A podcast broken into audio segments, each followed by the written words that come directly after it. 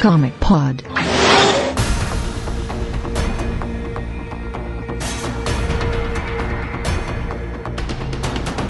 What's up, galera? Começando mais Comic Pod. Esse é o de número 115. Eu sou o Vlad. Estou aqui hoje com o Luiz Alberto. Oi. E o Pablo. Eu. E hoje a gente vai dar continuidade, né, ao episódio anterior que a gente falou do quarto mundo Jack Kirby. Dessa vez a gente resolveu falar de três sagas clássicas da DC que utilizaram os personagens do quarto mundo criados pelo Kirby, né? Então a gente vai falar sobre a saga das Trevas Eternas, da Legião, Lendas e Odisseia Cósmica. E a gente volta daqui a pouco. Lembrando que a gente poderia até falar do John Byrne, mas a gente não vai falar.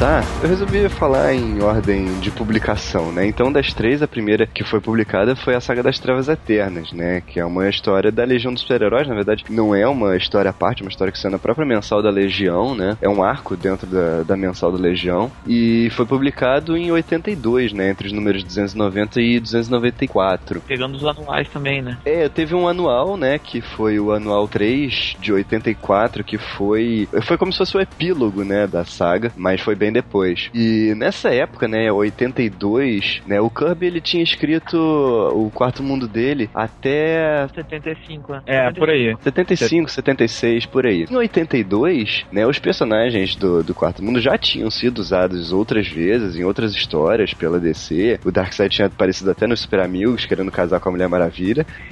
Vlad, foi até 73. 73, né, isso aí. Mas, eles não tiveram, assim, nenhum destaque tão relevante assim, né? Eu acho que essa história da Legião foi a primeira história que deu maior relevância pro, pros personagens do Quarto Mundo, né? Você lembra de alguma história anterior a essa? Não, cara, eu acho que, eles- é, pelo que eu me lembro, depois que o Kirby mexeu neles, eles ficaram meio no limbo, assim, meio esquecidos. Talvez até como estratégia da própria DC, né? De. é, é, É, eu acho, eu acho até que eles não mexeram muito porque o Kirby não tinha finalizado, né? Aí até por isso usaram o gancho de tocar eles lá pro futuro e trabalhar com eles na à frente lá com a Legião, né? É, mas eles foram usados. Os personagens foram usados em outras histórias, só não, não foi nada muito memorável, né? É, le- lembrando que o, o Senhor Milagre, a primeira edição dele, chegou a, a continuar sem ser o Kirby escrevendo depois. Mas foi continuação, é, assim que, que o Cub saiu, ele entrou ou passou um tempo? Eu não lembro disso. As edições do Senhor Milagre do Kirby foram de 71 a 74, totalizando 18 edições, sendo que em 77 foram lançadas mais 7 edições, continuando a história de onde ela tinha meio que parado. Escrito por quem? Steve Englerhat Ah, tá, e, é. é, e teve mais um cara aqui que foi o... Steve Gerber. É, foi o Steve Gerber. Mas o, o- quando Steve Englehart assumiu, né, foi continuando da numeração que o Cub tinha parado, né? Isso, isso. E aí depois, de- é, depois desses sete números, ele também sumiu, né, o Senhor Milagre. É, olha, teve um gap aqui. Ó, a primeira coisa que apareceu de novo com o, dos Novos Deuses, em 84, com a reimpressão do, da série mensal dos Novos Deuses, e posteriormente, em 87, saiu um especial do Senhor Milagre pelo Mark Ev eh, Evanier, ou Evanier, Uhum. é o, é o maior conhecedor de Jack Kirby do, do planeta. Qual é a revista do Senhor Milagre que ele vira o, o Pai Celestial lá, o no lugar Não, cara, eu, eu, acho, eu acho que isso acontece em alguma outra série do Senhor Milagre mesmo. Essa edição aqui foi só um especial mesmo, contando uma história curta do, do, do, do Scott Rick. E aí, em 88, parece que eles lançaram uma nova leva de, de revistas do Quarto Mundo, que foi escrita pelo, pelo Dematês. E aí saiu pelo. saiu do Senhor Milagre, do, do Povo da Manhã, dos Novos Deuses, só não saiu do Jimmy Olsen, porque Jimmy Olsen é bucha. Não, sim, mas você tá vendo das revistas dos personagens do Quarto Mundo, mas nesse período, de- depois do Cub, eles apareceram em outras revistas, em de outros personagens. Ah, sim. É, eu de cabeça que eu não sei. Eu tenho, eu tenho a relação dos caras que eles estão. que eles apareceram, tipo, com títulos próprios. É, outro, outro dia eu tava pesquisando umas coisas do Flash pra coluna e aí eu deparei com umas edições brasileiras que tem histórias com, com Darkseid antes de 82, né? Antes da, da saga das Trevas Eternas. Não me lembro quando, mas foi antes disso. Pra mim, a primeira, tipo, saga que chama atenção é Saga das Trevas Eternas mesmo. É, então, é exatamente. Foi a primeira que teve alguma relevância, né? Depois do Kirby. Até porque eu acho que a Legião era um título bem forte na época, né? Um pouco antes da crise. É, é, a Legião era, era um título forte, sim. Até porque a equipe era bem conceituada, né? O Paul Levitt e o Kate Giffen. Aham. Uhum. Bom, é importante a gente lembrar também que a Saga das Trevas Eternas foi publicada no Brasil pela Panini recentemente. recentemente, mais ou menos, né?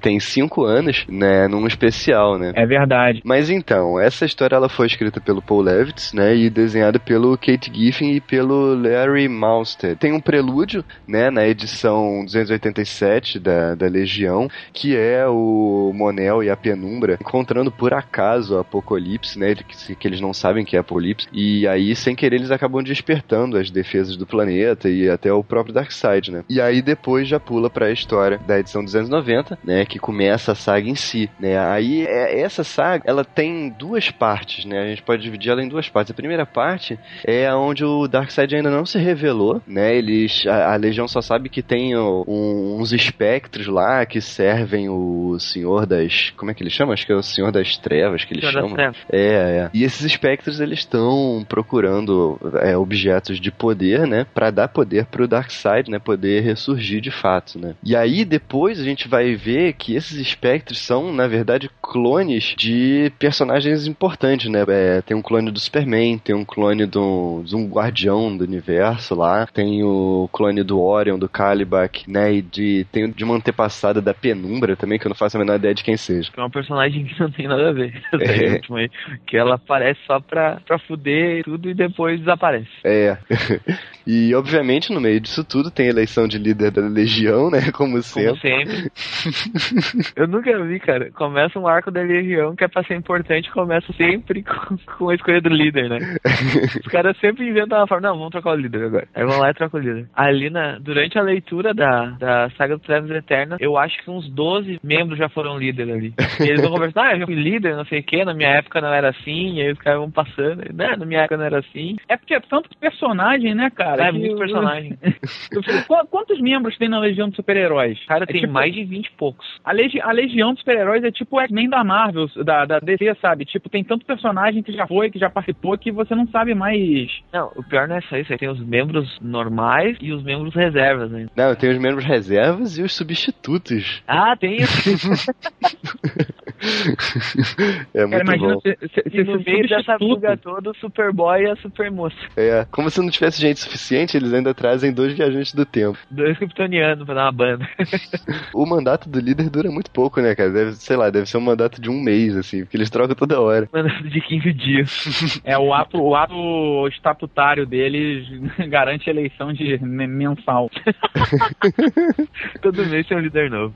Mas, enfim, o que leva a história pra segunda parte, né, é quando eles chegam lá no, no mundo dos feiticeiros, e aí os feiticeiros se reúnem, fazem um encanto maluco lá, e aí um bebê se materializa de uma dobra espacial, né? E esse bebê ele começa a, a crescer de, de forma acelerada e acaba revelando que ele é o, o pai celestial, né? Que coisa fumada, né, cara?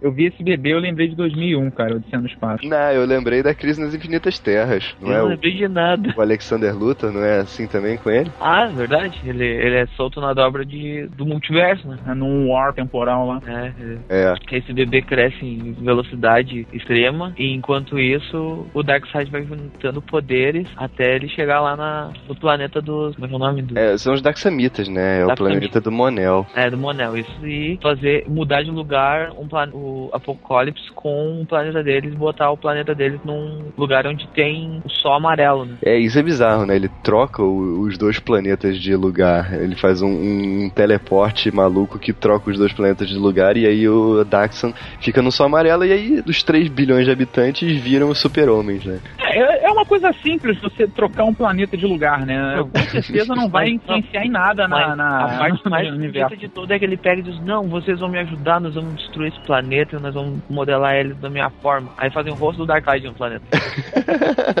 ah, pô, mas, mas dá mó clima na história, só. Porque é aí que ele revela, né? Que o Darkseid Ah, que ele não tinha revelado ainda. Essa parte é o Darkseid. Aí mostra aquela página do Darkseid muito estranho. É, é, o Darkseid magrinho, né? Tá muito estranho aquele Darkseid. Ele perdeu ali na proporção.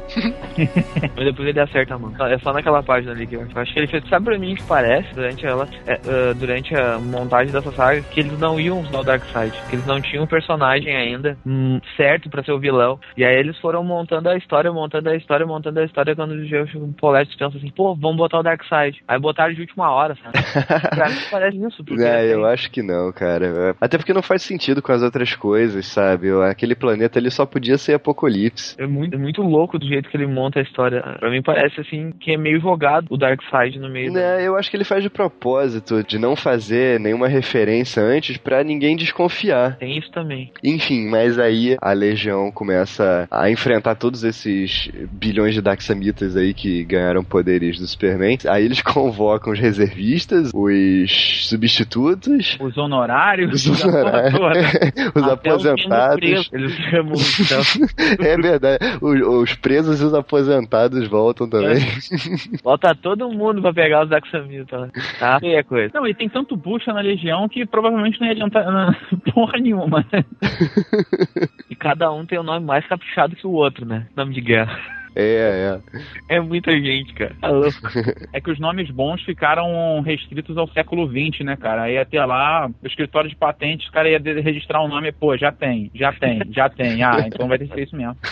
Mas os nomes do- dos personagens da Legião em português, eles são até mais interessantes, porque em, em inglês é tudo kid alguma coisa, cara. Ou, ou girl alguma coisa, sabe? É, é pra focar bem que eles são adolescentes, né? É. Acho que é só o Brainiac 5 que não, não muda o nome. Enfim, mas aí o, o Pai Celestial, né, já, já adulto, né, enfrenta o Darkseid e aí ele liberta o, o clone do Orion, que o Darkseid tinha criado. E aí o Orion parte pra enfrentar o Darkseid. E aí eu acho legal porque ele faz uma referência à, à profecia do Kirby, né, de que o Orion ia confrontar o Darkseid até a morte de um deles, né. É, Essa parte é bem legal mesmo. é, foi uma homenagem bem, bem interessante, né? É, Ele tentou dizer assim, não, vamos finalizar essa bosta, que o Kirby não conseguiu do jeito que ele queria. é, é verdade, porque, até porque nessa época ainda não tinha nem saído Hunger Dogs, né. É, sim, aí, quando eu tava lendo, eu disse, bah, ele, ele quis dar um, acho que o, ele deve ter pedido liberação pro Kirby, só, vou finalizar a relatória, vou, vou botar bem pro futuro pra ter bastante linha cronológica pro pessoal trabalhar, se quiser mexer depois, e aí eu vou matar os personagens. É. É. E ele deixa bem aberto mesmo, que ele fala que o Orion não tinha muitas memórias, porque ele era um clone, então ele, ele tava indo cumprir a profecia, mas ele não, não sabia se a profecia já tinha se cumprido antes, né? É, que o Darkseid tinha desaparecido durante mil anos. É, Mesma coisa tinha acontecido com o Pai Celestial, que tava voltando agora, por causa da, da venda lá, da ajuda dos caras. é, aí ele deixa muita coisa em aberto, quer dizer, que aí qualquer um podia usar o Darkseid do jeito que quisesse, que não ia influenciar a, a história dele, né? É, é bem, bem interessante isso aí que o Levitt faz. Vocês perceberam a referência àquela pintura do Michelangelo, a criação de Aham, Adão? eu, eu, eu, eu percebi a referência. A página né? Escrachada, né, a referência. Mas só- É muito engraçado o Darkseid, assim. Coisa estranha. Muito bizarro. Mas aí o, o Darkseid acaba matando o Orion, né? Porque ele era um clone, ele não, não, não tinha todos os poderes e tal. Mas o Orion consegue enfraquecer ele pra depois a Legião pegar e, e derrotar o Darkseid, né? Só que, obviamente, ele foge. E só que quando ele foge, ele deixa uma maldição, né? Como se fosse uma maldição, assim, pra Legião. É que as trevas iam crescer dentro deles e que o mais puro seria o primeiro a cair, né? E isso veio a se concretizar dois anos depois do final da saga, né? naquele anual, no anual número 3 da Legião, que é onde a, a Saturnia tá grávida, né, tá prestes a dar a luz do, do filho do Relâmpago, e na hora do parto fica tudo escuro lá na, no hospital, na, na, maternidade, e o médico faz o parto no escuro e, e, tira o bebê, só que na verdade eram gêmeos, né, e naquela hora o Darkseid pegou um e deixou o outro, sem ninguém saber, né, e aí o Darkseid envia esse bebê pro passado e ele vira um dos inimigos da Legião, né, que é o tal do Válidos do Quinteto Fatal. E aí se concretiza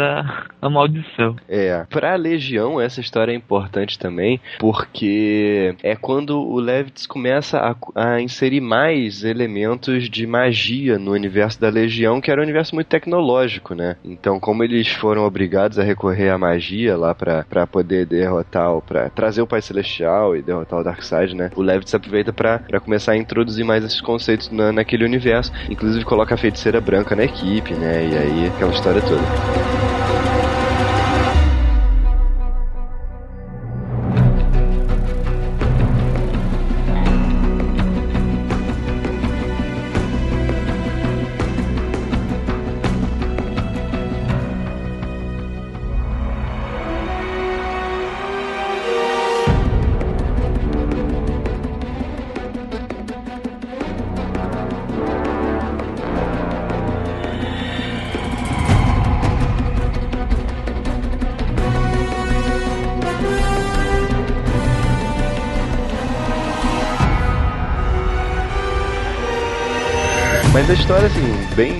Forma bem resumida é essa. Eu queria saber o que, que vocês acham. Pra mim, a saga das Trevas Eternas, ela é corrida e é muita informação. Acontece muita coisa ao mesmo tempo e de vez em quando é difícil tu conseguir criar uma linha, uma linha ligando todos os, todos os acontecimentos, assim. Acho que no mínimo tu tem que ler umas duas vezes para te conseguir pegar bem a história e entender uh, o, do começo ao fim, porque tem coisa assim que, que é jogada no roteiro e que ele vai explicar, tipo, duas, uh, 20 páginas depois e aquele acontecimento passou, já se passou tanta coisa que tu vai ter que voltar naquela página para tentar ligar de novo. Eu acho que ela é um pouco jogada por causa disso. Mas a história não, não chega a ser de todo ruim, assim, até por causa da homenagem do Kirby na última parte da saga. Essa para mim foi a parte mais interessante, assim, de, de como foi montando o plot para se daqui um pouco ele se liberar, assim, e, e, aí aparece o Orion e o Pai Celestial, e, e, aí acontece a batalha que tanto se fala. É, eu, eu vou acabar me repetindo aqui um pouco nas palavras do Pablo. Assim, pessoalmente eu não gosto da Legião é um, um grupo de, de, de, heróis que eu acho meio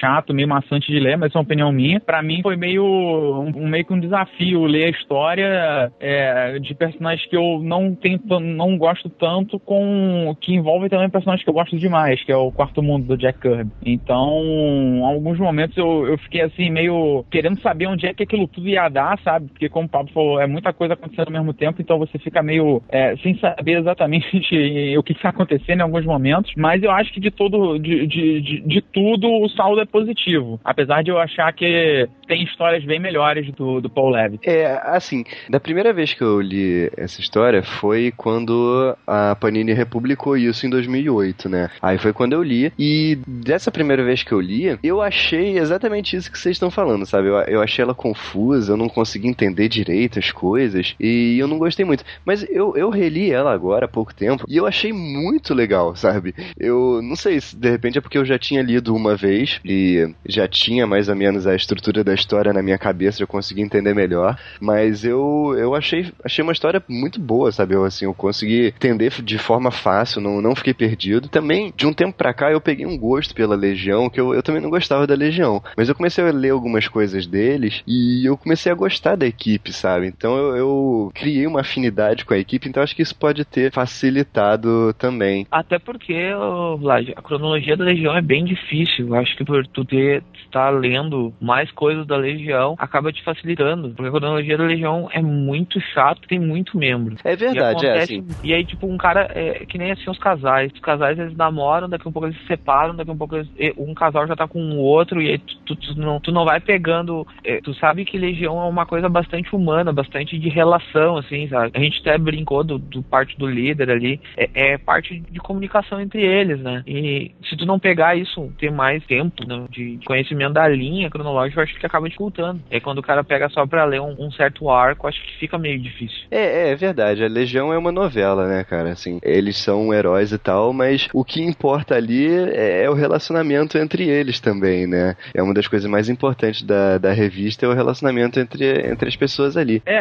lembra um pouco a dinâmica que tinha nos Jovens Titãs, aqueles depois da, da revitalização. Uhum. É, só que o que me incomoda muito é que, assim, eu fico perdido, com, eu não sei se eu, eu, eu, eu devo ser burro, porque eu fico perdido com essa quantidade enorme de personagem que fica tentando desenvolver relação entre eles e, como você falou, é uma novela. E aí, quanto mais personagens você insere, mais complexa a trama fica e maior a chance dela não ir pra lugar nenhum, entende? É, é, não, é verdade. Sim, se você conhece os personagens, é fácil você pegar ali e entender o que, que tá acontecendo. Agora, se você não conhece os personagens, aí fica é, quase impossível mesmo, porque você, uma hora tá, ele tá falando de, de um personagem, depois ele tá falando de outro, e você não sabe o que, que aquele tem a ver com o anterior, então acaba ficando realmente perdido, né? Ó, é, como é que eu fiz? Eu comprei os dois encadernados, os 952 da Panini, assim, sabe? Os dois da Legião, Legião Perdida e o Legião normal, né? Uhum. Aí o que eu fazia? Eu, eu tava lendo, aí eu, ah, esse cara é da Legião Perdida. Aí deu um pouco ele, ah, esse aqui é da Legião normal.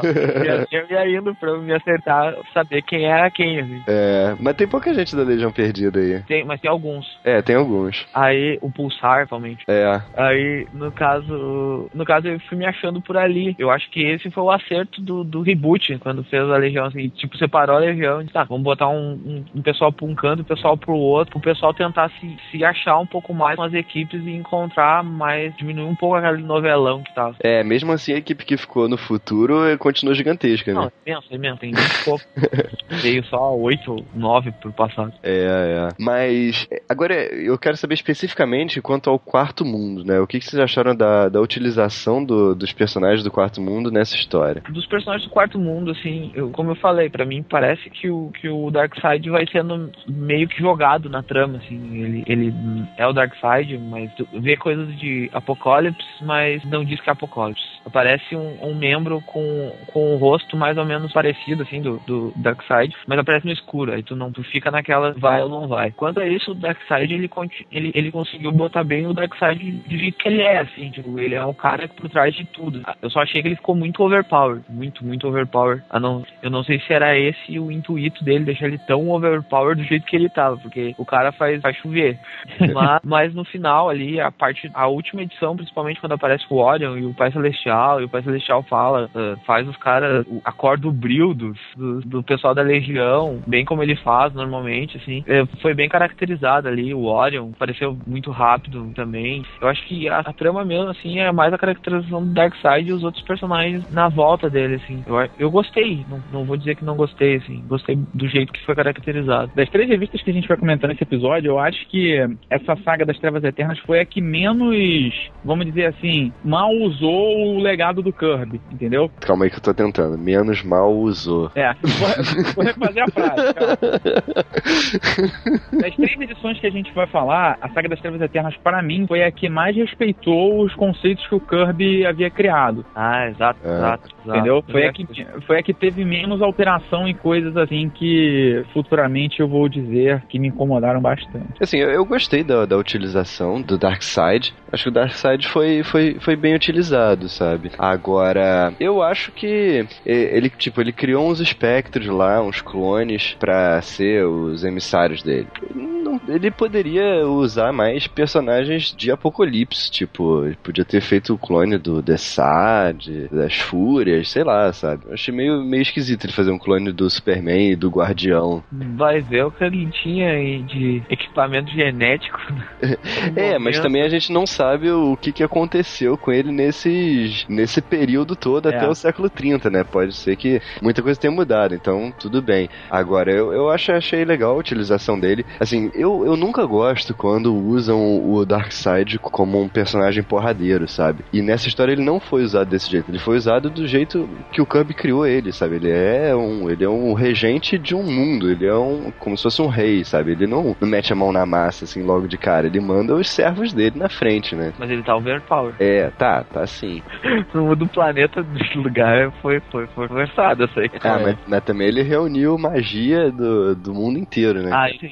é, porque, é porque até então o, os poderes do Darkseid estavam limitados àquelas poucas edições que o Kirby tinha escrito, né? Então a gente poderia supor que o poder dele possa ir um pouco mais além do que foi mostrado, apesar de realmente ter sido forçado. Né? É, é, é. Até porque nas edições que a gente viu do Kirby, ele não, em nenhum momento, ele botou mesmo a mão na massa, assim, de. de a, a, não ser quando ele usou os raios ômega lá, nenhuma vez tu viu ele pegar e fazer alguma coisa assim. Ele sempre mandava outro fazer o trabalho. É, é, exatamente. É, eu, acho, eu acho que por isso que eu, acab, eu acabei meio que achando estranho. De repente seja por isso. É, assim, é que, o que eu me lembro, o Kirby não escreveu nenhum confronto direto do Darkseid, né? Eles... Ele não escreveu o, nenhum confronto direto. Direto, é. direto não. É, o, o que tu teria de confronto que seria na edição 12 foi aquela que o Orion toma uns tiros, né? que era pra ser onde quando seria o confronto. Aham, uhum, é. O cara vai lá na e dá toma. É, e mesmo, e mesmo assim vira uma. O Darkseid nem usa os poderes dele, né? Ele usa uma pistola lá pra. pra um, um... Tá com uma arma na mão e usa de um estratagema lá pra fuzilar o Orion. É, é, exatamente. E eu gostei também da parte do Pai Celestial, do Orion. Achei que foi legal, sabe? Ele ter o Pai Celestial ressurgir é, para enfrentar o Darkseid quando o Darkseid ressurgisse, sabe? Levar ao cumprimento da profecia. Eu achei essa parte bem legal. Assim, na minha opinião, eles foram bem utilizados. Os personagens foram bem utilizados.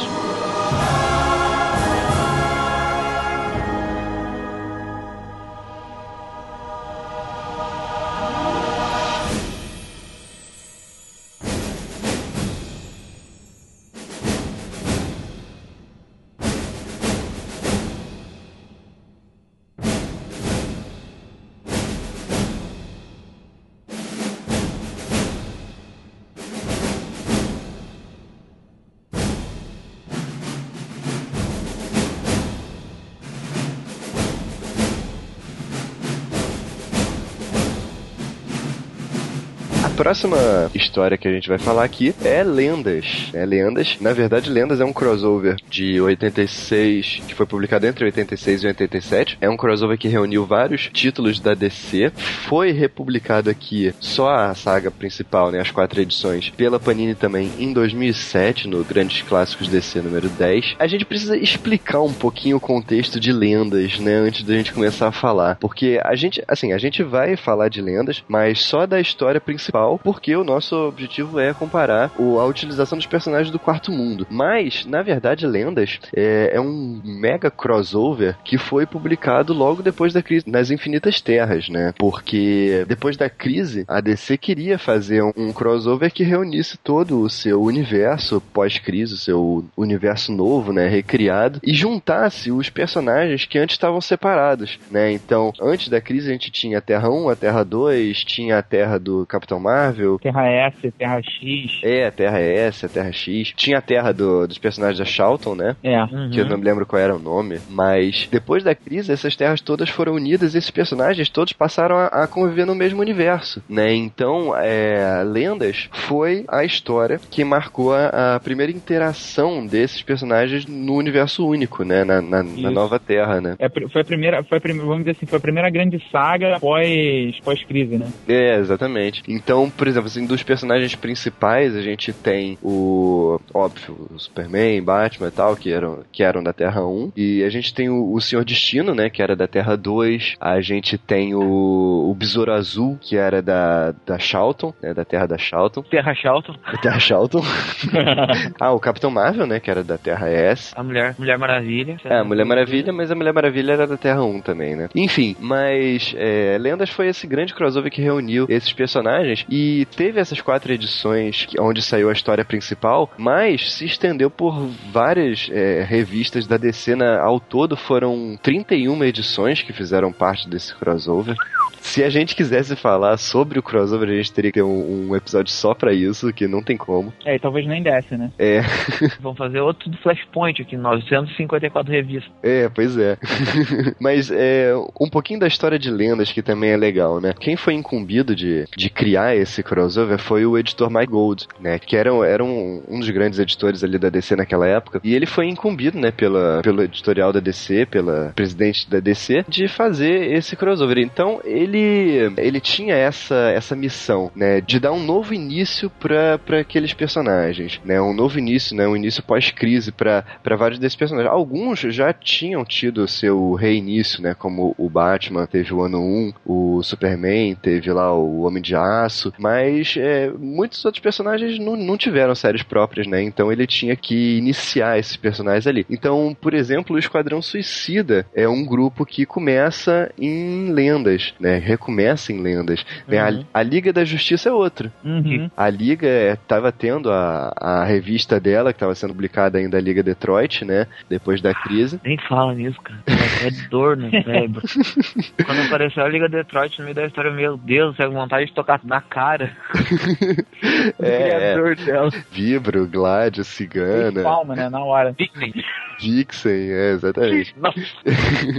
e a Liga Detroit acabou na, na, própria revista dela, mas que fazia parte do crossover, né? Como, como, acabou como parte do crossover Lendas. E a nova Liga, ela foi formada em Lendas. No final de Lendas, você tem a formação da Liga, que vai ser a Liga Cômica, né? Quando Exatamente. É a revista própria. vai estar tá nas, nas últimas páginas, eles, eles formam a, o que viria a ser a Liga Cômica do. É, do... Na, na, verdade, o, o, o, a, a, Trindade fica como, como membro honorário e aí eles montam o bando que vai ficar, né? É, é. Também o Flash, né? Que mudou o personagem, né?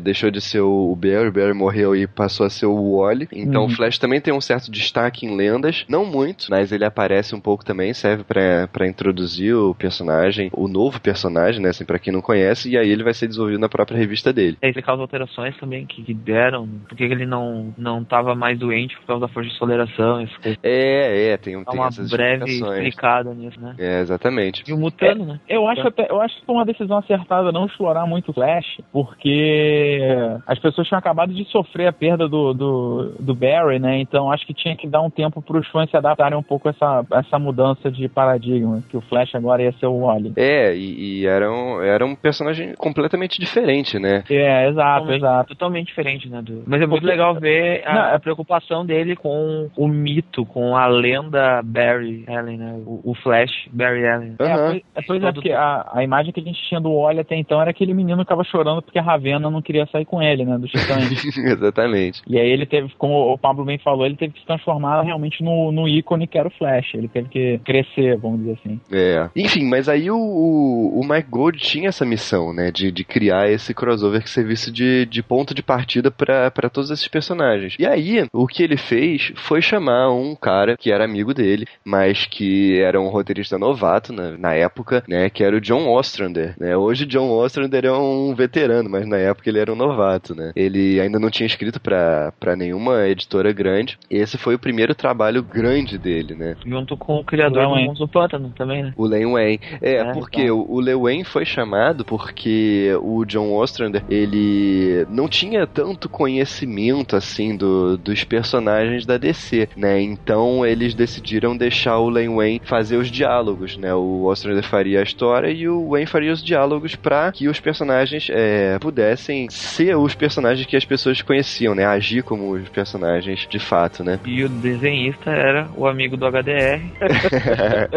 é, o, o, John Byrne, né? O John Byrne era, era a escolha lógica, porque ele, o, o Byrne tava mega popular na época e ele tinha acabado de sair da Marvel e ir pra DC, né? Então todo mundo queria o Byrne nas histórias. E eu acho que ele estava escrevendo junto o Homem de Aço, né? Já. Sim, Já sim. Tava, tava, tava finalizando, alguma coisa assim. É, ele tava fazendo os títulos do Superman. E, e falando em nível de arte, tá muito boa a arte dele nessa, nessa revista aí. Tá, tá legal, tá legal sim. A arte dele é bem legal. Mas aí, eles tiveram que, que pensar na história, né? Como, como seria a história de lendas? Assim, o que eles acharam mais sensato a ser feito era fazer uma coisa completamente diferente da crise, né? Porque a crise foi a, aquela aquela história é, arrasa quarteirão, né? Que destruiu tudo, mega pretensiosa, né? E eles queriam fazer uma coisa que fosse diferente disso, né?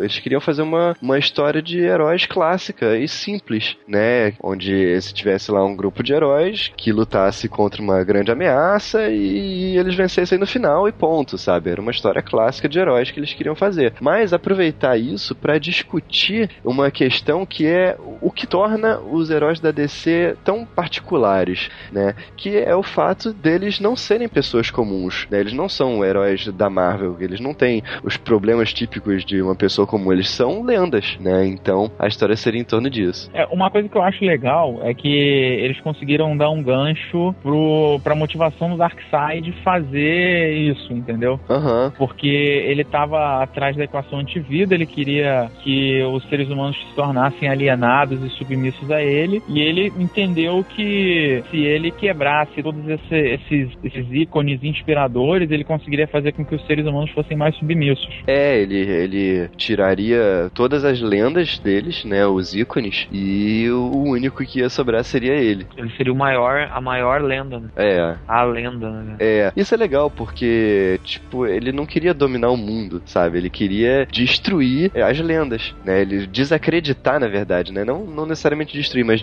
desacreditar os heróis, né? E o Godfrey faz exatamente o papel igualzinho, assim, que eles usaram no Young Justice, né? De fazer o povo desacreditar nos heróis. Sim, é, exatamente. É, o, o Godfrey, ele virou essa, é, essa figura meio icônica em outras mídias também. Teve outras, outras adaptações dele que ele faz justamente isso. Esse cara que servia para botar pilha na população para eles desacreditarem dos heróis. E começarem a questionar as ações deles. Aham. Uhum. É, porque o, o Godfrey lá, lá com o Kirby, ele tinha sido pouco usado, né? Ele foi usado só naquela na história era do povo da eternidade, né? Acho que era do povo da eternidade. É, o objetivo dele era era mais ou menos esse também, né? É dominar a mente das pessoas, né? Só que de uma forma diferente daqui. É, é, é bem menos expansivo, né? Para era um, um grupo menor de pessoas. É, e aqui de fato ele tem um poder de persuasão, né? Ele, ele meio que controla a mente das pessoas, né? Lá no Kirby não era assim. Cara, é, é mais ou menos que eu, eu, lembro daquele, daquele capítulo que falam do, dos justificadores, que ele tava meio que convencendo as pessoas a seguirem a antivida, só no Golgar. É, não, sim, mas lá não deixa claro que era um controle mental, era mais ah, um convencimento sim. mesmo. Sim, lá, é, é, lá era no Gogó, ele tava falando e as pessoas, ah, é, verdade. Mas aí o Darkseid usa o Godfrey e usa um outro personagem também, que era, era um personagem que tinha aparecido lá na revista do Senhor Milagre, que é o Dr. Bedlam. Que apareceu, apareceu bem rápido, inclusive. Né? É, mas é aquele cara que não tinha corpo físico, né? Ele possuía lá os, os autômatos, os robôs lá que eles criavam, e depois ia embora, né? E aqui acontece a mesma coisa, né? Eles criam um autômato desses gigantesco, e aí ele possui esse, esse robô que luta contra o, o Capitão Marvel, né? E aí, que é uma parte, assim, talvez a parte mais importante do, do plano Darkseid de desacreditar os heróis, que quando o, o, o Capitão Marvel se transforma, né? Ele invoca o, o raio, esse robô ele, ele começa a queimar e aparentemente foi o Capitão Marvel que matou o, o vilão, né? Com, usando o raio dele. E aí o, o Billy Batson, né? Que aí ele voltou a, a ser Billy Batson, o Billy fica, fica. Fica perturbadíssimo, né? Perturbado, é, porque ele matou uma pessoa, né? E ele é um dos seres mais puros da, da DC. É, ele é uma criança, né, cara? Foi um baque pra ele, né? Uhum. E até antes, quando acontece isso, ele tava entrevistando o Godfrey, né? É, Na, é. No, no, programa de entrevista dele. E isso foi uma jogada legal, porque o, o, Capitão Marvel é o herói mais puro, talvez, né, de todos. E, e corromper logo o Capitão Marvel, né, era uma coisa bastante icônica, né? Enquanto isso aparece o enxofre lá, causando caos em tudo quanto é canto. É, o enxofre foi o outro, um outro monstro, né, enviado pelo Darkseid para agir em conjunto com o Godfrey, né? O enxofre seria um, um monstro que ia destruir tudo e, e, os heróis não iam conseguir parar. E aí o Godfrey ia usar isso contra os heróis, falando para a população, né? Que eles só causavam destruição, que eles não resolviam nada e tal. Pra isso, a Amanda Waller, na sua primeira versão, e versão mais fodida. Sim. A, a versão Parece. que vale, né? É bava. Ô, quando eu li, assim, tu vai fazer, porque eu tô mandando. Aí tu olha assim, "Bah, que medo. E é a senhora Waller. A, a mulher tem um metro de altura e peita o Rick Flag, né? Aham. É Eu muito espero bom. que seja essa versão que vai aparecer no Arrow. Acho que não. É, duvido. Halle Berry pegado.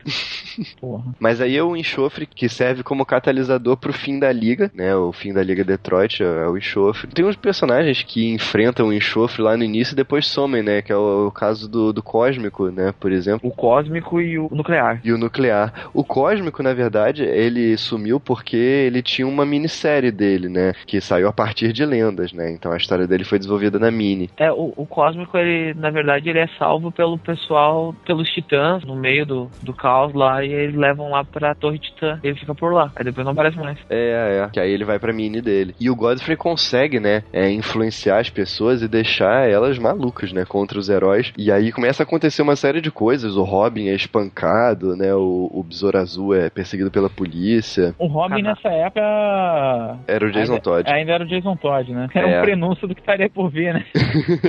pois é. A Canário começa a ter problema, com É. a polícia também. Todo mundo, na verdade, começa a ter problema. O Guy Gardner. É, e o Superman resolve tirar o manto, né? Por causa É. que o presidente disse que não queria causar problemas com a população. É, o Superman ele vai conversar com o presidente e aí o presidente resolve proibir, né, a atividade dos heróis. E aí o Superman fala que vai seguir, né, a, a proibição e não vai agir mais como Superman. né? Até certo ponto, né?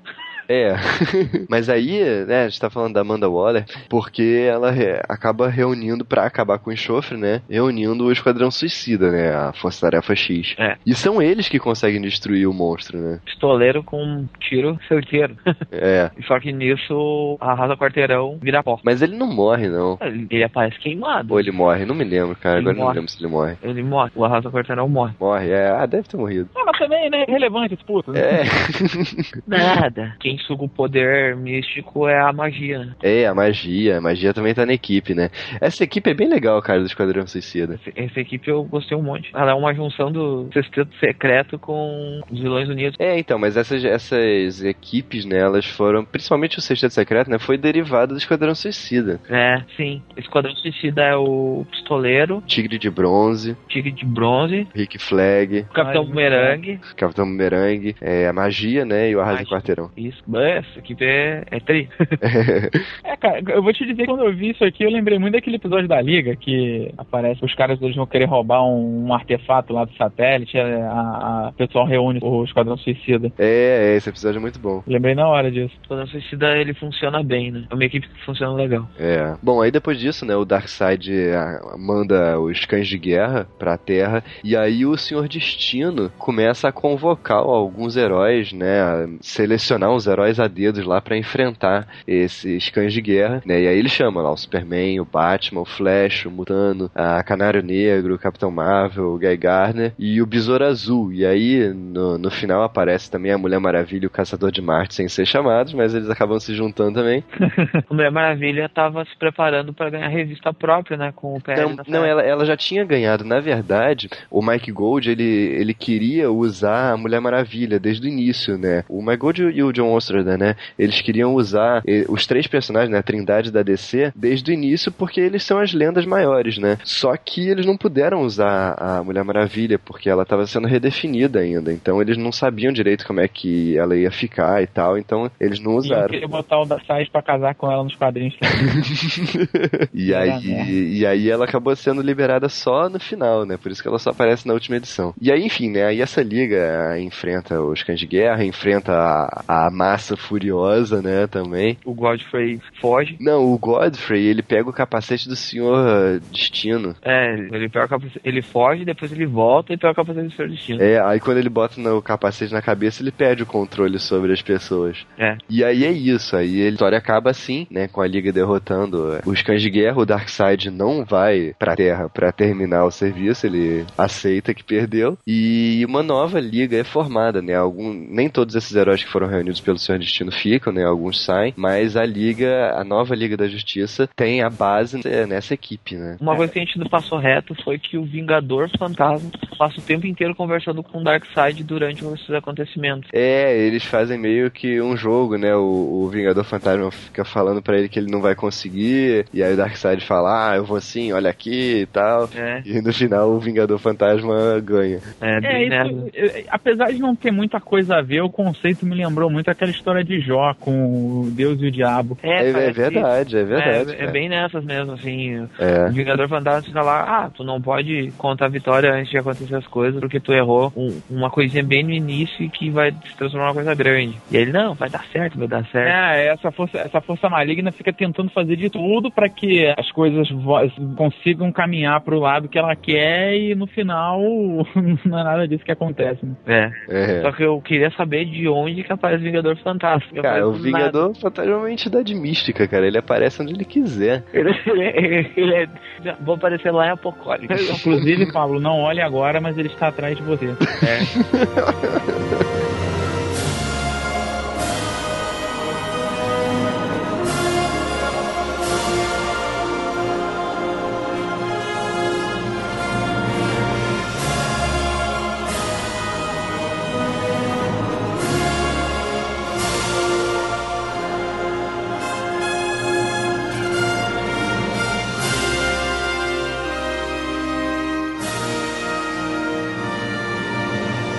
Mas então, o que, que, vocês acham da, da história como um todo? Eu acho a história divertida. Por causa da montagem da liga, mas assim, eu acho divertido dela, assim. E por trabalhar conceitos de lendas, né? Mostrar que o, o quanto o herói é importante para a humanidade, assim, ter alguém em quem tu te espelhar, né? Eu acho que é esse o conceito que ela quer passar, mostrar a grandiosidade que é um herói para a sociedade, coisa. E eles usam como contraponto isso, as ideias do Darkseid. Eu acho que é, é isso, assim, é uma história divertida por quebrar várias coisas que estavam vindo vinham sendo feitas na época, assim, e dar uma mexida no, no universo DC. Assim, eu, eu me coloco um pouco no contexto que a história está inserida, né? Então eu acho que para dar a missão que ela, que ela foi que ela foi colocada de contar uma nova história desse novo universo DC e apresentar é, como a dinâmica desses novos personagens, eu acho que ela foi bem entendida. Tipo assim, eu gosto dela uma história, mas é, não é a minha história preferida ou ah, uma história que eu acho memorável, entendeu? Eu acho uma história razoável, acho que é uma história que apresenta bem os personagens para um novo público, vamos dizer assim. Então você consegue identificar por algumas ações simples como é que é o Batman, como é que é o Superman, como é que Guy Gardner age, como é que Amanda Waller age. Então eles trabalham muito, acho que com os conceitos básicos dos personagens, sabe? Acho,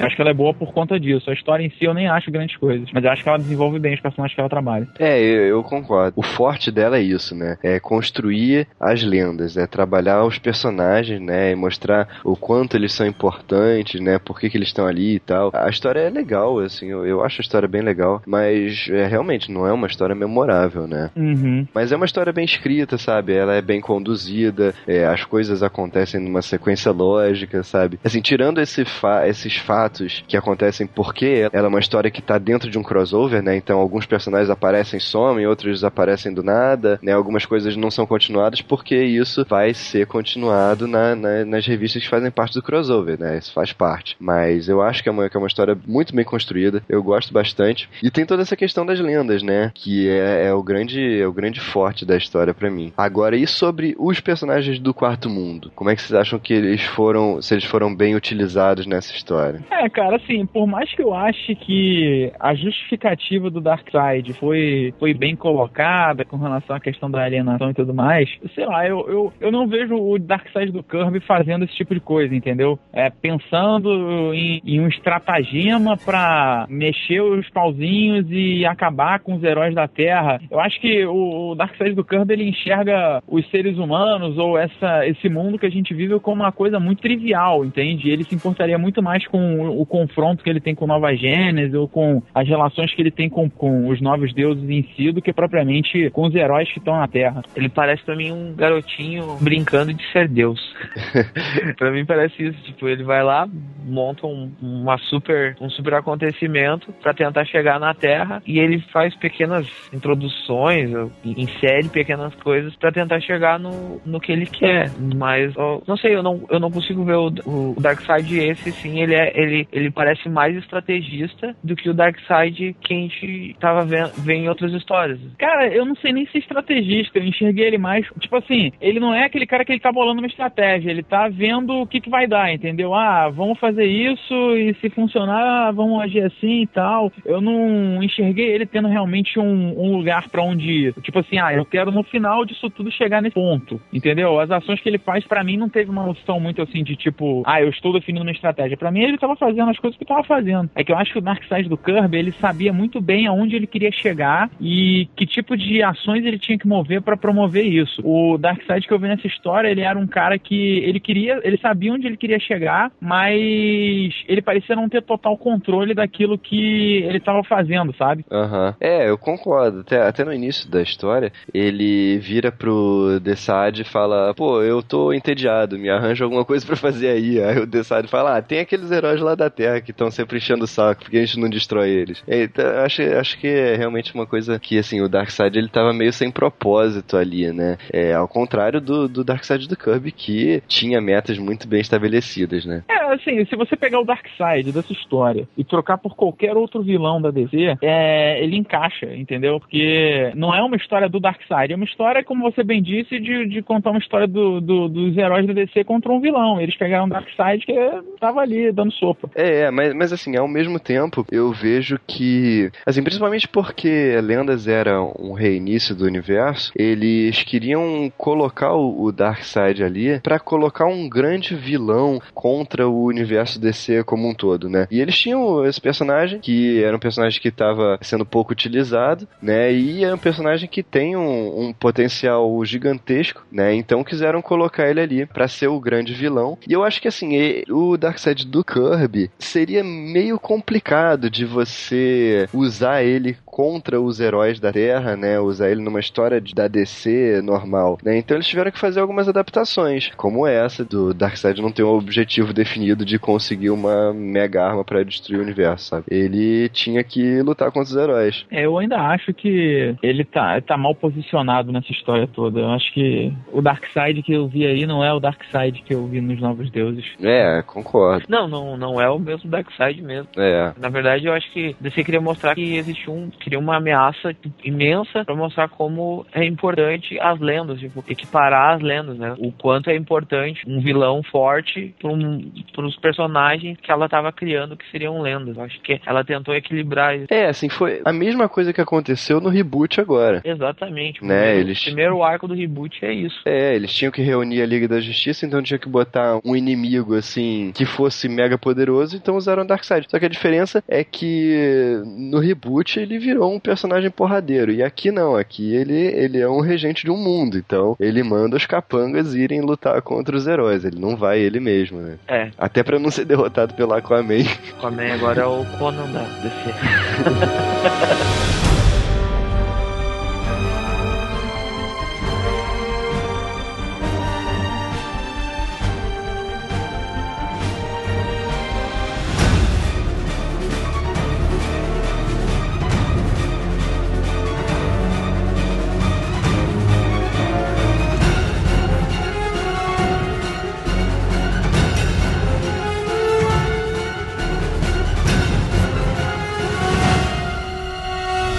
Então a gente parte para a última história que a gente vai analisar aqui hoje, que é a Odisseia Cósmica. Ah, vamos à polêmica. Odisseia Cósmica foi uma saga publicada pela DC entre 88 e 89, em quatro edições também. Também foi republicado aqui pela Panini em 2007, no Grandes Clássicos DC número 12. E tem roteiros do Jim Starlin, né? O Jim Starlin que, na época, né, ele tinha feito fama na Marvel, escrevendo aquelas histórias cósmicas dele lá, com o Capitão Marvel, com o Arlok, com o Thanos e tal. E aí ele foi pra DC, né, nos anos 80. Aí começou a escrever umas histórias do Batman, escreveu inclusive aquela As Dez Noites da Besta, né? Onde ele criou o KG Besta. Uhum, foi uma história muito boa. Muito boa, é. O Jim Starlin é um bom escritor. É, só não lê a Morte dos Novos Deuses que você vai colocar essa afirmação em xeque. Ah, tá, é beleza? só, é só, é só essa. Eu ia até indicar pra pauta da semana, né, pra gente poder bater. Ah, a gente pode bater na história, debater não. É, debater não dá. Que inclusive, é, é, só como, como já, já entrando no assunto, ele comete um erro na morte dos novos deuses, que é o mesmo erro que ele já tinha cometido anos antes, né? O quê? Que é ele perverter o conceito da antivida. Ah, sim, é. É, Vamos falar sobre isso. Mas, enfim, aí o, o Jim Starlin ele foi pra DC e fez uma proposta pra escrever o, o que ele gosta de fazer, né? Que é- são histórias cósmicas. Então, ele fez essa proposta da Odisseia Cósmica e aí a DC chamou pra desenhar a história o Mike Mignola. Isso foi cinco anos antes do Hellboy, né? Ele tinha feito histórias, assim, de pouca importância. Ele tinha escrito Rock Raccoon pra Marvel, sabe? É, Vingador Fantasma pra DC. Ele não tinha feito nada, assim, de muito impactante ainda, né? O especial da minha coluna lá, é, eu explico um pouco essa parte. É, isso aí. Passa lá. Passa lá. É o primeiro grande trabalho do, do Minhola na- no eixo, né? Marvel DC é aí, antes dele sair. Até porque o, o grande que da questão é que ele era um, um desenhista um pouco lento pra mensais, então eles normalmente acabavam encaixando ele em minisséries ou séries curtas que, que é onde poderiam mexer melhor a grade, né? Poderiam atrasar um pouco ou não. Aham, e é, e ele tinha um traço muito diferenciado também, né? Não é aquele traço clássico de herói, né? Não, é, o traço dele é bem diferente, assim. Eu acho que foi por isso que chamou tanta atenção o Odisseia Cósmica, assim. O Aham. traço é bem interessante, bem, bem legal de ver. Bom, vamos falar um pouco do- dos personagens que fazem parte dessa história, porque tem umas polêmicas aí, né? Há muito. Bom, vamos lá. Temos, obviamente, Superman, Batman e o Caçador de Marte. E aí temos como Lanterna Verde John Stewart. O babaca do século. É, inclusive fica aí pra algum ouvinte que esteja nos acompanhando, se vocês lembram de alguma história que o John Stewart aparecer, se ele era tão pau no cu quanto ele mostra ser aqui, que parece que ele deu, deu um anel na mão do cara, o cara acha que pode fazer tudo. O, o louco extrapolou a barreira Hal Jordan de babaquice. essa história aí. É, exatamente. Ele é assim, ele era um cara muito assim, muito soberbo, né? Muito É. cheio de si, assim. Ele é Ah, um sim. fodão. E, o- e o John Stewart, assim, é, todo mundo sabe que essa história é onde o John Stewart destrói um planeta inteiro, né? E então, acho que também por, por causa disso que o John Stewart foi escolhido, porque o John Stewart era um personagem que tinha aparecido pouco até essa época, ele não, ele não tinha muito destaque, de vez em quando ele aparecia na revista do, dos Lanternas Verdes, mas sem muito destaque. E era um personagem cru, né? Que o Jim Starlin poderia fazer essa grande reviravolta na vida dele que ele queria fazer, né? Até porque o, o Guy Gardner tava na, na liga, né? Uhum. E o Hal Jordan tava na Lanternas Verdes, né? Então ele tinha um personagem com bastante massa pra trabalho, né? É, Tudo pra trabalhar. é, e tipo, ele não poderia fazer isso com o Hal Jordan, sabe? O Hal Jordan não poderia ser culpado pela morte de um planeta inteiro. Só pra uma cidade. Então ele escolheu o John Stewart, né? Mas enfim, temos também a Estelar, porque os Novos Titãs estavam fazendo sucesso, então não custava nada levar um personagem dos Novos Titãs pra alavancar as vendas. É um personagem cósmico, né? Querendo ou não. É, é um personagem cósmico, né? Não, e era uma gostosa também, né? É, Dava, sempre precisa, né? sempre bom. Aí botam o Magitron junto com ela. Separaram, separaram os meninos das meninas, né? É. Montaram as equipes Magitron e Delage. Sabe por quê? Você não oferece perigo à menina.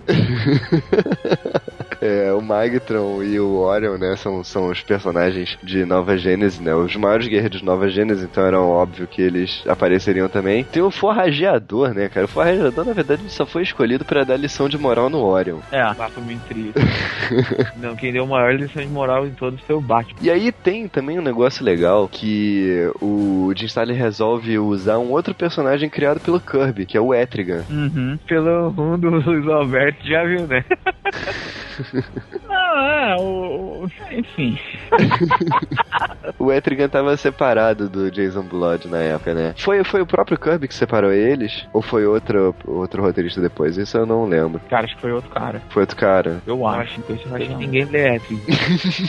E o Senhor Destino, né? Por fim, o Senhor Destino pra se opor ao Etrigan, né? Como a ordem, seu Etrigan causa, ele é ordem, enfim. E aí, o que acontece na história, né? Logo no início, a gente tem os parademônios aparecendo em Gotham City City, e aí o, o Superman e o Orion aparecem lá e botam todo mundo para correr, menos um, né? Acaba ficando um parademônio em Gotham, que depois o Batman vai perseguir ele porque ele tá matando as pessoas e tal. E aí o Batman pega uma arma de apocalipse e, dá um tiro que faz um rombo na barriga dele, né? O Batman muito sanguinário. Cara, pra que isso, né? Batman Frank Miller, cara.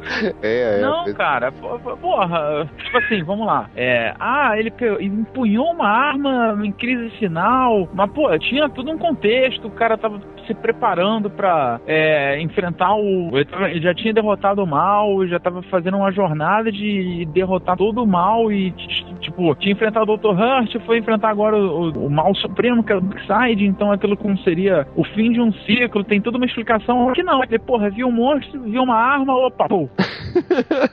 tipo. É. Isso foi meio viagem do, do Jim Starlin, mas tudo bem. E, e, e, pior é que ele já tinha escrito Batman, né? Não, não tinha nem desculpa de, ah, eu não conheci o personagem. É, por exemplo, no Messias também ele usa arma, mas é, é contextualizado também, entende? É. E aqui não, aqui ele fala, eu sou um sujeito flexível. Eu vou pegar um, uma parada que eu fiz um voto de nunca tocar não, e vou usar. Eu tenho que ser flexível nesse momento, ele fala isso. que ele tá tomando um cacete do monstro. Bonito. Mas enfim, aparece um embaixador de Nova Gênesis na Terra, né? E acaba convocando esses heróis que eu falei. E todo mundo vai lá pra Nova Gênesis. E quando eles chegam lá, eles veem o Pai Celestial e o Darkseid lado a lado, né? Que acontece uma das cenas mais engraçadas do quadrinho. O Super-Homem vê o Darkseid. Ah, Darkseid, tu tá aqui, não sei o que, o que tá fazendo aqui? E já sai e quando ele volta, mostra o quadrinho ele voltando. O Super-Homem. ele vai no quadrinho e volta no outro ano. Paulada. e aí é que o, o Darkseid explica, né, por que, que ele tá aliado ao Pai Celestial e o que que tá todo mundo fazendo lá, né? Que na verdade o Metron tava na, naquela busca de conhecimento dele e ele resolveu investigar mais a fundo a equação antivida. Ele acabou descobrindo que na verdade a equação antivida vinha de um de uma outra dimensão onde você tinha um ser, uma entidade, né, que era a entidade antivida. É, é, parabéns, cara. Olha, essa aí, o cérebro dá a volta, assim, torce. ah, eles conseguiram fazer uma coisa louca. O conceito é totalmente deturpado. Totalmente, é. Então, assim, se a gente for levar em conta, ah, é uma história em quadrinhos, não sei o que e tal, parará, parará, beleza. Mas, porra, cara, é, é, é, você pegar alho e transformar em bugalho, sabe? Quer contar a história? Conta, mas inventa uma outra parada. Não, não, não, não esmerdalha o que, o que o outro cara já construiu, entende? Mas mas, enfim, né? Aí o Metron chegou lá na outra dimensão e aí ele ficou maluco, a mente dele deu curto. Deu bug. deu tela azul na mente dele. deu tela azul. É, eles dão a entender de que aquele tipo de coisa, a mente dele não estava preparada para esse tipo de conhecimento, né? Para esse tipo de revelação. Muita, era muita informação para ele. Assim, o, o, que eu não entendi por que, que o resto das pessoas, quando o John fez aquele contato mental com ele também não ficaram catatônicos, né? Que se o Metro não teria capacidade de, de processar isso, que dirá os demais ali presentes. Não, mas eles não foram para outra dimensão. Não, eles não foram, mas eles tiveram acesso a todas as experiências do Metro, entendeu? É, eles têm acesso ah, a sim. É, coisas, é, né? é verdade, é. Ah, eu acho que esse é o menor dos problemas dessa É, é. Tem coisa que a gente tem que abstrair.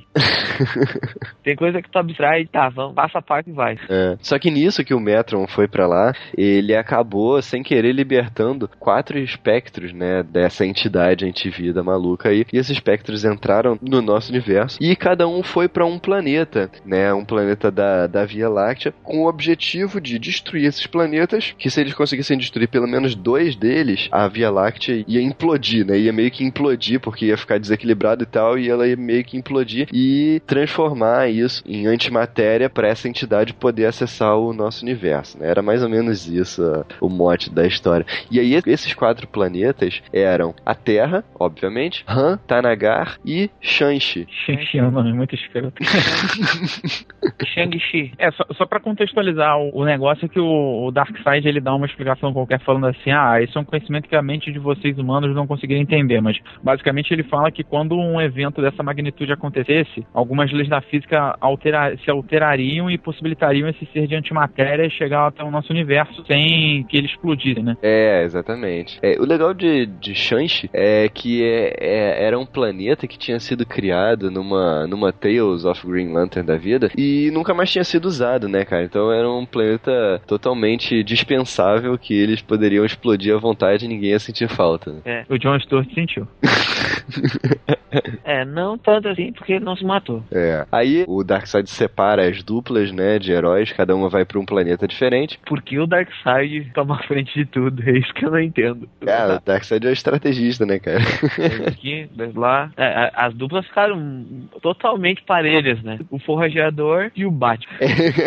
É, uma dupla de grande poder, né? Eles mesmos falam isso. o Orion, o Orion dá aquela zoada, né? Fala, é. esses dois aí. Forrageador e o Batman. Aí, não, aí ele pega o Forrageador e o Batman, e aí depois junta, tipo, o Orion e o Superman. É, é, os dois mais poderosos, né? Pra que equilibrar? Não precisa de equilíbrio. aí põe as duas meninas num canto, né? Magno e Estelar. Isso aí. Põe os caras verdes do outro, né? É, os é, caras verdes. Eu, é bem, bem interessante. Eles não. Tem toda uma lógica, né, cara? É, é a lógica do estrategista é ótima. Mas é, cara, pô, são os mais poderosos é uma dupla, os menos poderosos é outra dupla, as mulheres é outra dupla e os verdes é outra dupla, cara. Ótimo. Taca a ficha. Enfim. Ah, e, e, além disso, né? É, porque o que, que o Etrigan ia estar tá fazendo nessa história toda, né? Jason Blood. O Jason Blood, no caso, né? Que foi convocado lá pra Nova Gênesis. Porque mesmo se os heróis conseguissem, a, a barreira entre os universos ainda estava enfraquecida. Então o Darkseid precisava do Etrigan, precisava que o Jason Blood se reunisse de novo ao Etrigan pra, com o poder do Etrigan, eles fecharem essa fenda, né? Fechar a fenda não, bater de frente com é, não, mas na verdade o que o, que o Darkseid falou pro é. Pai Celestial é que ele queria só fechar a fenda, mas né, eu, como o Darkseid sempre tem um outro plano, né? Ele tá sempre um passo à frente. É, na verdade o que ele queria é usar o Etrigan pra entrar na dimensão da antivida e, e dominar a entidade, né? É, é apesar, apesar, dos erros que eu vejo o Jim Starlin cometendo história, esse Darkseid é muito mais Darkseid do que aquele outro que a gente tava falando em Mendas. Sim, com certeza. É, sim, sim, Darkseid. Bom, a primeira dupla que a gente vê é o Caçador de Marte e o John Stewart, né, que vão lá pra Shanxi, e aí o John Stewart fica de saco cheio de proteger o Ajax, porque é, tava cheio de fogo lá e ele é vulnerável ao fogo. Aí fala, ah, você fica aí que eu vou resolver essa parada aqui sozinho, né, eu tenho esse anel que é a arma mais poderosa do mundo e eu vou resolver tudo sozinho. Que só tem um problema, não funciona contra amarelo. É, é, isso, isso, é muito engraçado, cara, ele chega lá e aí a, a bomba que vai explodir o planeta tá toda pintada de amarelo. é, cara, foi uma hora que eu... quando eu comecei a rir quando eu li, quando eu vi essa parte. É sério, eu comecei a rir. Cara, é que eu vou fazer, que eu sei, não sei o que. Chega lá, bomba amarela. Ah, bomba amarela. Uh! Me lembrou All Star Batman e Robin, cara, quando o Batman pinta o quarto todo de amarelo. Coisa babaca, cara. E aí, a bomba explode, né? O planeta todo é destruído, todos os habitantes morrem. Que lindo. Não, e, e não é nem Além isso, deles, cara. E eles na recente acabaram de salvar o planeta de uma doença fodida, né? Que tinha acontecido. Né? É, é. Pior ainda é isso. O, o, planeta, ele cai, ele tá indo em direção ao Sol, e aí ele tá começando a liberar antimatéria, e quando ele se choca com o Sol, ele explode o sistema inteiro. Porque é, o sistema inteiro. é, a matéria e a antimatéria não coexistem, e aí, porra. Coisa linda de se ver. E o Ajax esculacha ele, né, cara? O, o Ajax esculacha ele e tá, vamos voltar lá que eu não quero voltar. Ele fala, não, vai voltar. Não, e depois quando eles chegam lá, né, que o John tá pensando em se matar, né, que aí o Ajax fala pra ele, vai em frente, acho que é isso que tem que fazer mesmo. É, o, Ajax, o Ajax fica muito puto com ele. Fala, cara. claro. O Ajax, é, que ele achou que o Ajax era muito fraco, né? O Ajax fala, é, é legal o Ajax fala assim, que eu já vi dois planetas sendo destruídos. É, é, é, porque ele viu Marte, né? Tu, tu, tu vê o peso do, do acontecimento, né? É. Aí aumenta ainda mais o peso quando ele fala que sentiu todas as pessoas, todos os seres vivos que morreram pelo anel dele. Uhum. Aí ele manda o anel embora, até, pra não ter como defender ele quando ele tenta se matar. É, mas na verdade o que faz ele não se matar é porque ele ficou muito puto com o Ajax, né? Aham, uhum, é. ele fala, ah, agora eu vou provar pra esse puto que ele tá errado. E aí ele não se mata. o Ajax ainda dá aquele sorriso no final, né? o Ajax conseguiu o que eu queria.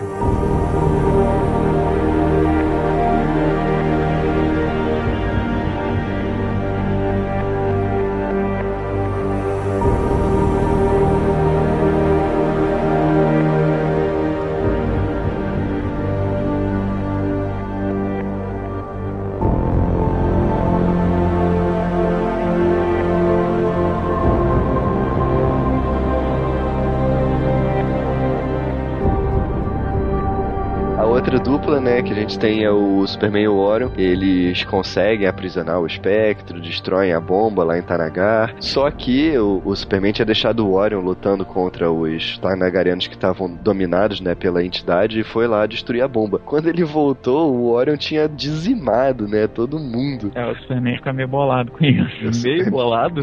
Muito, né, cara? Bah, o Superman pira do, da cucuia. Vai, Loquer. Eu achei É, que ele ia sair do braço com, com, com o Orion ali naquela hora ali. É, é. E o Orion reage como se fosse uma coisa ultra trivial, né? Ele até, quando eles estão indo embora, ele fala assim, ah, você vai vir pra Nova Gênesis ou vai ficar aí? Aí ele, ah, não, tem corpos a serem enterrados, né? É, é porque, pô, o Orion é um guerreiro, né, cara? Na guerra as baixas são aceitáveis. Ele já tinha. não- é que na verdade a, estratégia do Orion era chegar, dar um pontapé na porta e sair socando todo mundo, né? Enquanto o Superman queria fazer de uma forma diferente. E aí, tanto que ele escava lá pra chegar até a bomba, tenta Aham. ter um mínimo de pessoas, de vítimas possíveis, né? Aí o Orion vai lá e dizima todo mundo. Quando ele volta, aquele monte de gente morta. É. Legal, que ele, legal que ele fala, ah, você queria uma distração pra ninguém te interromper. Ele, ele conseguiu. Ah, aí, enquanto isso, na ala feminina, né, a gente tem o Magtron e a Estelar em Han, e eles até encontram o Adam Strange, né, Bem legal essa parte aí. e aí eles conseguem destruir a bomba, só não conseguem pegar o Espectro, né, o Espectro acaba fugindo. Então, o Adam Strange, o Strange se usa como isca, né? Pra eles poderem descobrir onde é que o, que o monstro tá, né? Aham. Bem legal essa parte. E aí o, o Darkseid começa a botar em prática o plano dele, né? De usar o Etrigan pra invadir a dimensão da entidade antivida lá. Só que aí, o, obviamente, o Pai Celestial é, percebe o que, que ele tá fazendo e chama o Senhor Destino, né? Que, Não, não, o Senhor Destino tava lá a mando do Batman, né? O é, Batman o, tinha o falado, Bat- ó. Batman disse, né? Fica de olho no Darkseid que eu não confio nele, né? E aí o Pai, Celestial fala pro Senhor Destino que eles têm que ir atrás, né? Do, do Darkseid. Tudo é ter bons contatos, né? é. Mas o, o Batman chega assim, eu vou falar com um contato que vai manter as coisas a salvo. É, Mano, que contato é esse que ele tem? É, aí ele, ele fala, dá licença que eu preciso fazer uma ligação. Aí vai no orelhão e liga pro seu destino. Por favor, eu queria falar com o senhor Destino. É, telefonista, por favor, seu destino. Um momento, estamos transferindo sua ligação. Não desligue, sua ligação é muito importante para nós. no.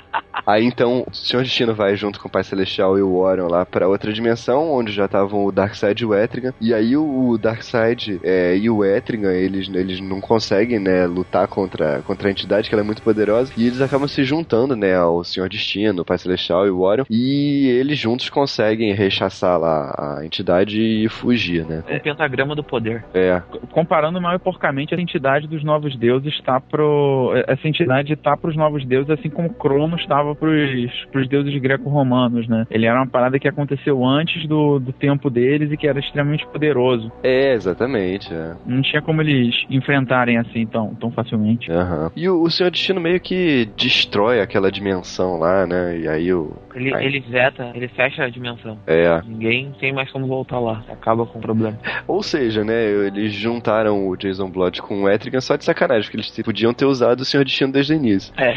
É que na verdade eu acho que eles não sabiam do Doutor Destino, não. Porque o Doutor Destino foi pra lá a mando do Batman. É. É bem dessas mesmo. O Batman foi lá, chamou o Doutor Destino, ah, vai lá e cuida daquele cara, que aquele cara tá querendo fazer merda lá. É Enquanto porque, isso, no- é porque, na real, se eles usassem o, o destino desde o início, o, o Darkseid não ia conseguir fazer O que ele queria. o que ele queria. É, isso sim. É. Faz parte da, da, pra contar a história, né? Um, Claro. um elemento que, que, que faz parte. Fazia parte do plano dele, né? É, até no final ele, ele chega pro destino e fala: Ah, você me usou, maldito, você não vai ficar assim. É, aí- aí o Destino fala, pô, é como se você não usasse ninguém, né, cara? Você usa todo mundo. Enquanto Né? isso, na Terra, o Batman tá lutando com aquele monstro com um buraco no meio do peito. é, ó, porque o espectro possui o parademônio com um rombo no peito. É, porque nessa época não era o Batman do Morrison, né? Que se fosse o Batman do Morrison, ele ia conseguir derrotar esse cara com os dois braços nas costas. E não era o Cavaleiro das Trevas, podia matar a pessoa de cinco formas diferentes e uma era mortal. A uma distância de 20 metros.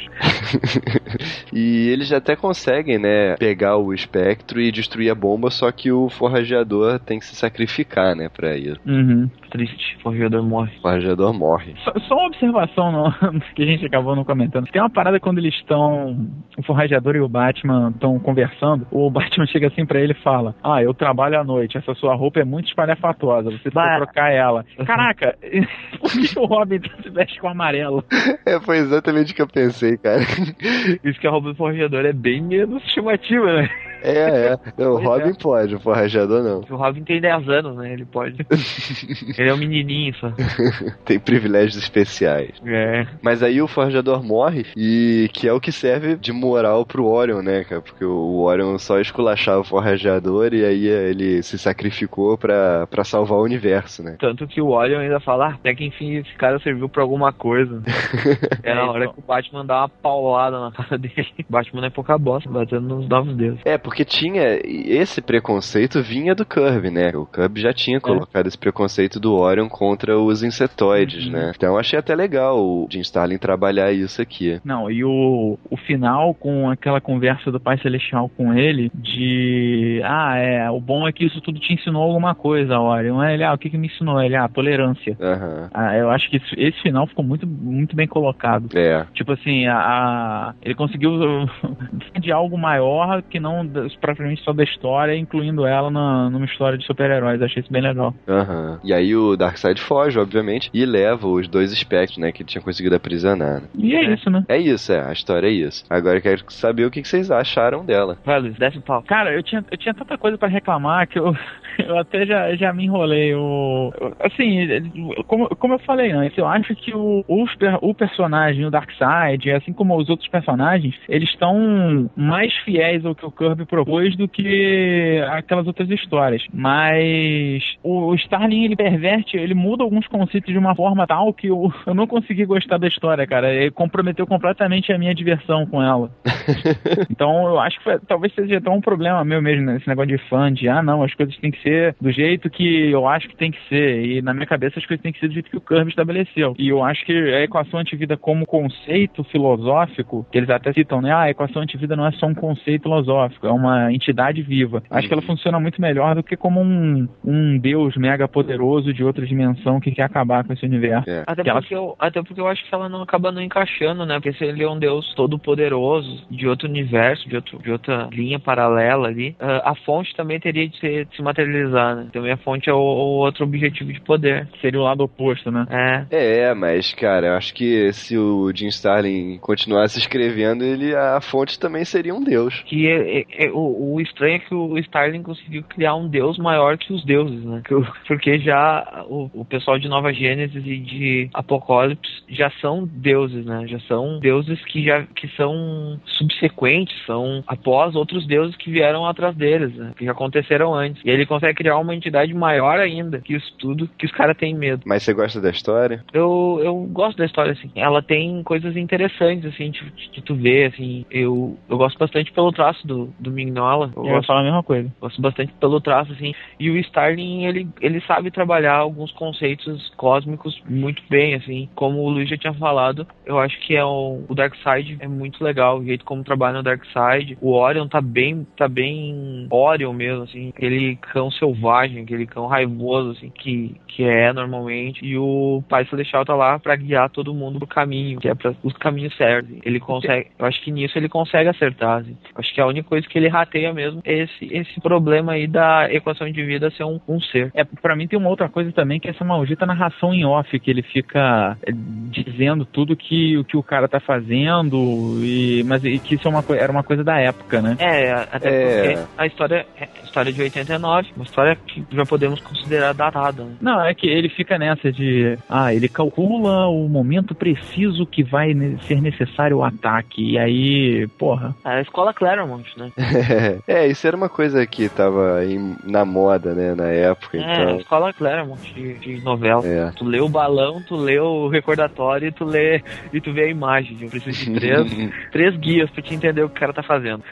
Fora o balão de pensamento. Tem vezes que aparece junto. Eu gosto da, da história. Tem essas coisas, né, que são um pouco datadas. Tem umas forçações de barra que não, não são tão legais. Mas, assim, desconsiderando essas coisinhas, eu acho que é uma história legal, sabe? Uma história divertida, que tem um tem a sua linha de, de roteiro ali bem definida, tem as partes bem divididas, assim. É, eu gosto bastante. Agora, concordo que os personagens do Quarto Mundo foram utilizados, assim, de uma maneira bem legal, assim, ele procurou respeitar as características, né, de cada personagem, a personalidade de cada um. Ele cagou tudo no, quando ele disse que a, que a antivida era uma entidade, mas, pô, fora isso, assim, com os personagens mesmo, eu achei legal, eu gostei bastante de como ele utilizou, né. É, me incomodou também o Batman ter usado a arma, mas, enfim, isso é... É, é. Coisa de fanboy. mas eu acho que o Darkseid tá muito legal, o Darkseid manipulador, que é característico do Darkseid, né. Ele sabe a hora de recuar também, né, eu, eu achei que ele, ele ficou bem caracterizado aqui nessa história. É verdadeiro estratégia, né? Sabe quando tu, tu tá, a coisa tá do teu lado e quando a coisa não tá, tu sabe que tu tem que te retirar e deixar sair de mansinho antes que a coisa seja pior, né? É, o único personagem que eu achei que não tá respeitando muitas características que o Kirby colocou foi o Magtron, porque nas histórias do Kirby, o Magtron, ele, ele era um ser mega poderoso, mas ele não era um guerreiro, ele não tinha experiência de luta e tal. Aquela, tem uma hora lá que ele, que ele luta contra o Kalibak, que ele luta e ele leva uma coça, porque ele não é um guerreiro, ele não sabe lutar direito, né? E aqui ele é um guerreiro. Então acho que o Magtron ele fugiu um pouquinho, mas assim, dá para relevar. Gente não sabe onde se encaixa Odisseia Cósmica também dentro do quarto mundo, né? Dentro do, do contexto do quarto mundo. É, assim, pode ser que tenha tido outras histórias depois, né, antes dessa, né? E depois do Kirby, que a gente não sabe, mas. Se bem que aí eles usaram aquele efeito esquece tudo, né? Porque em Hunger Dogs não existia mais Nova Gênesis, né? É, eu não, acho que aqui ele não considera Hunger Dogs, não. Ele não considera Hunger Dogs, aí. Considera não. Então, eu acho que acaba dar liberdade pra ele poder fazer um Magtron mais guerreiro. Aham. É, na verdade, acho que a DC não considera Hunger Dogs. É, não, a DC não considera, é. Você não considera Hunger Hunger Dogs porque não é rentável pra ela isso. É, se bem que não, não, não deixa de ser, porque Hunger Dogs não destruiu o Apocalipse, não destruiu o personagem, não matou os personagens, né? Destruiu o planeta, mas a, a cidade, a super A cidade super cidade continua. continua, sim, Uhum. sim. Mas onde é que a super cidade ia ficar, já que aquele lugar não tem nenhum. Não tem como chegar lá sem ser pelo tubo de explosão. É, é, pois é. Fica aquela coisa meio solta. Aham. Mas do mesmo jeito, eu acho, eu acho a história legal, assim, tirando essas derrapadinhas que dá, o, a- o fato dela ser um pouco datada nem dificultou tanto, assim. Que porque eu já tô lendo bastante coisa dessa época, eu já não já tô mais acostumado. Tô tentando ler bastante coisa antes dos 952.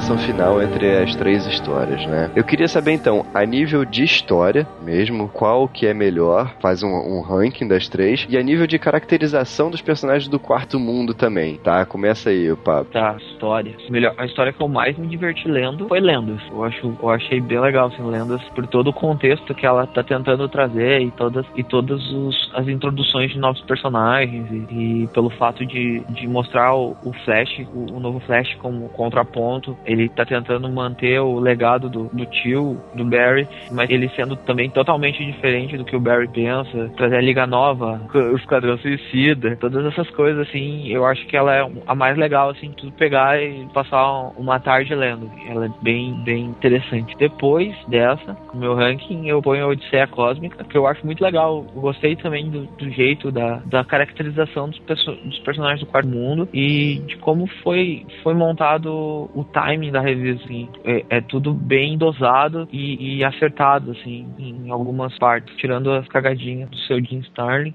E até porque a arte do Mignola consegue compensar essas cagadinhas. E em terceiro fica a saga, saga das Trevas Eternas, não por ser ruim, mas porque perto das outras duas ela era mais defasada. assim. Até porque eu também não sou muito acostumado a ler Legião e, os personagens, e eu acabei me perdendo um pouco, tendo que voltar, tendo que reler. Então eu acho que eu não peguei bem o contexto total, mas, mas é Saga dos Trevos Eternos. Em caracterizações, eu mudo.